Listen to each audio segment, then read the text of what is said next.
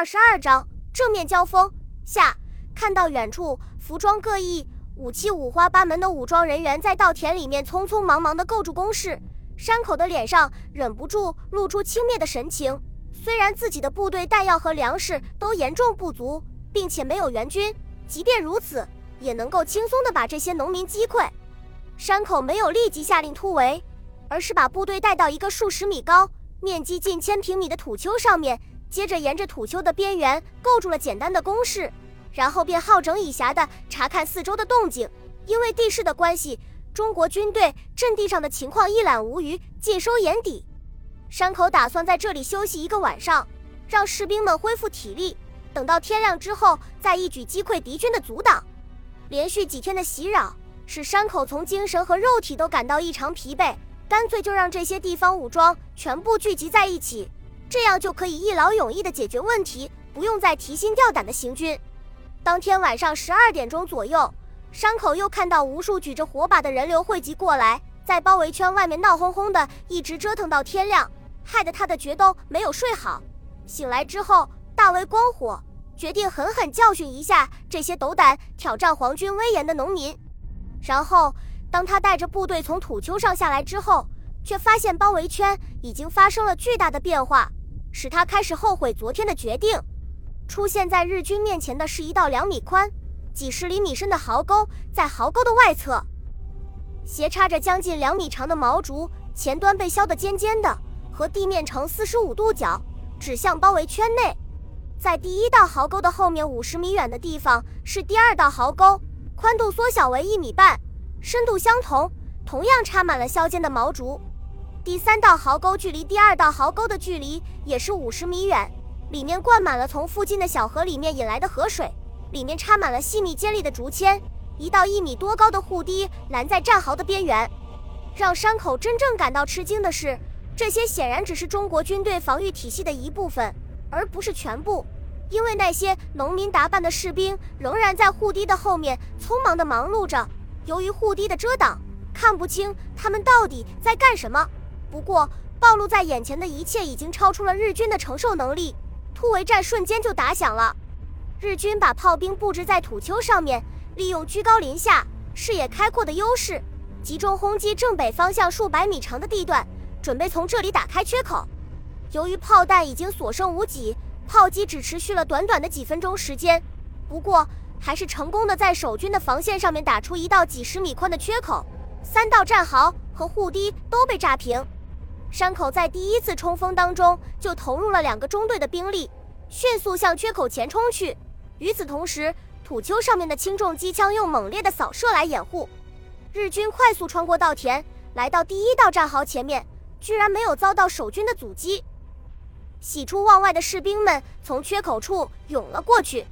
就在这个时候，对面的机枪声响了起来，紧接着伏在护堤后面的战士们也开始射击。用密集的子弹阻止敌人的接近，但当前锋的日军正准备开枪还击，却摇摇晃晃地倒了下去。原来守军把许多光滑的毛竹平铺在两道壕沟之间，人在上面连站都站不住，还怎么开枪射击？失去了速度的日军在接连不断地倒了下去，其余的士兵只得趴在毛竹上面与守军对射。等到山口大佐发现形势不利的时候，前面的士兵已经死伤了好几十。他刚想命令炮火支援，却尴尬地发现已经没有炮弹了。万般无奈之下，掷弹筒突然显得格外重要起来。紧接着，十几个掷弹筒被集中起来，向着护堤后面接二连三地发射微型榴弹，以压制守军的火力。然而，还没有打出去几发，中国军队的迫击炮弹就异常准确地落了下来，把日军最后的力气也摧毁了。好在中国军队的炮弹也不多，否则。就不是损失十几个掷弹筒这么简单了。山口这时候才意识到问题的严重性，急忙命令向军部发报，请求出动空军支援，然后抽出战刀，向着前面的日军狂吼起来。这时候，日军前锋已经冒着守军的弹雨把竹子移开，重新恢复了攻势，向第二道战壕冲锋。密集的子弹和铺天盖地的手榴弹从护堤劈头盖脸地砸了下来。拥挤在缺口处的日军成片的倒了下去，不过日军依然保持了强悍的本色，不顾伤亡的往前冲，前面的倒下去，后面的就踩着同伴的尸体前进，同时手中的武器不停的射击。日军士兵精准的射术给守军造成了很大的伤亡，不断有人从护堤上面倒下来。与此同时，日军迅速向第三道战壕逼近，把轻重机枪组成的交叉火力网抛到了后面。守军显然没有料到日军居然如此强悍，惊慌失措地从护堤上面爬起来，四散开去。然而，日军的喜悦仅仅保持了十几秒钟，等他们跳过护堤之后，才发现。在距离护堤百余米远的地方，有一道长长的战壕。刚刚溃退下去的守军士兵纷纷跳了进去，然后回身攻击对手。背后是将近两米高的护堤，除了被炮弹炸出的缺口处之外，其余的地方全部是密密麻麻的竹枪，根本没有办法站人。而前面又是守军坚固的阵地，日军顿时陷入进退维谷的境地。而他们的指挥官由于视线受阻，看不清这里的形势。以为已经突破了阵地，又把后续部队送了上来。陷入绝境的日军再次爆发出惊人的战斗力，排着异常密集的队形向前猛冲。紧紧聚集在一起的日军如同一个巨大的洋葱，被守军的火力一层层的剥开，迅速缩小下去。当把距离缩小到二十多米远的时候，只剩下不到五十名士兵。这时候，早就埋伏在战壕里面的几门土炮同时炸响。漫天的烟尘和火光之后，最前面的两排日军惨叫着倒了下去，侥幸不死的士兵更加凶猛地冲了上来。日军的悍勇超出了守军的预料，散乱的射击虽然又击毙了十几名士兵，可是还是有二十多人冲进了战壕。满脸血污的日军士兵像野兽般的嚎叫，手中的刺刀在守军的面前上下翻飞，用娴熟的技术和狂猛的攻击，把中国士兵打得连连后退。迅速在战壕中间清理出几十米长的无人地带，然后一鼓作气向两端突击。与此同时，日军的第二梯队也连续越过两道战壕向这里冲过来。如果让敌人汇合的话，整个围歼行动就会前功尽弃。就在这个紧急关头，二十多名原十九路军的军官带着预备队冲了上去，用短枪和手榴弹与日军在战壕里面激烈搏斗。而先前溃退下去的士兵也鼓起勇气上前加攻，终于在日军后续部队赶到前，肃清了战壕里面的敌人。爆豆般的机枪声重新响了起来，后面的日军自知取胜无望，就跳进第三道战壕里面清理竹枪，然后他在护堤上面与守军对射。就在山口以为战事要坚持下去的时候，东北南三面的中国军队却同时越过了战壕，向前推进。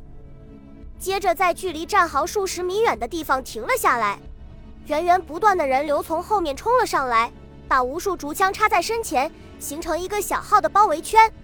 山口大佐望着四周步步紧逼的农民，心里感到极度的不甘。如果同僚们知道自己败在这样一支简直算不上军队的农民军手中的话，就再也别想在他们面前抬起头。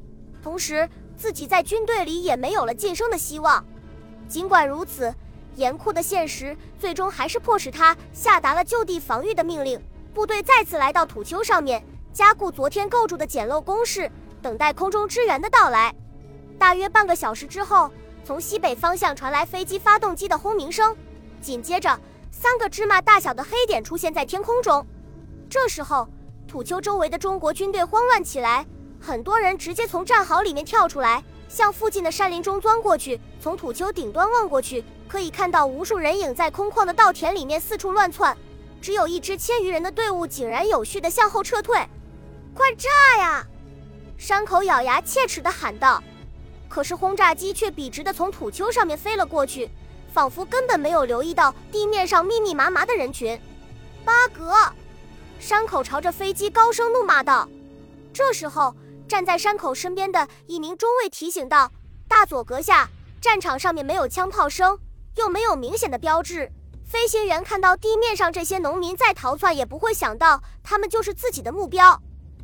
这些家伙肯定以为我们还在另外的地方等待增援呢。八格，为什么不早说？山口抬手就是一记耳光，怒骂道：“还不去放信号！”中尉急忙立正，高声答应道：“哈一！”然后快步跑开去。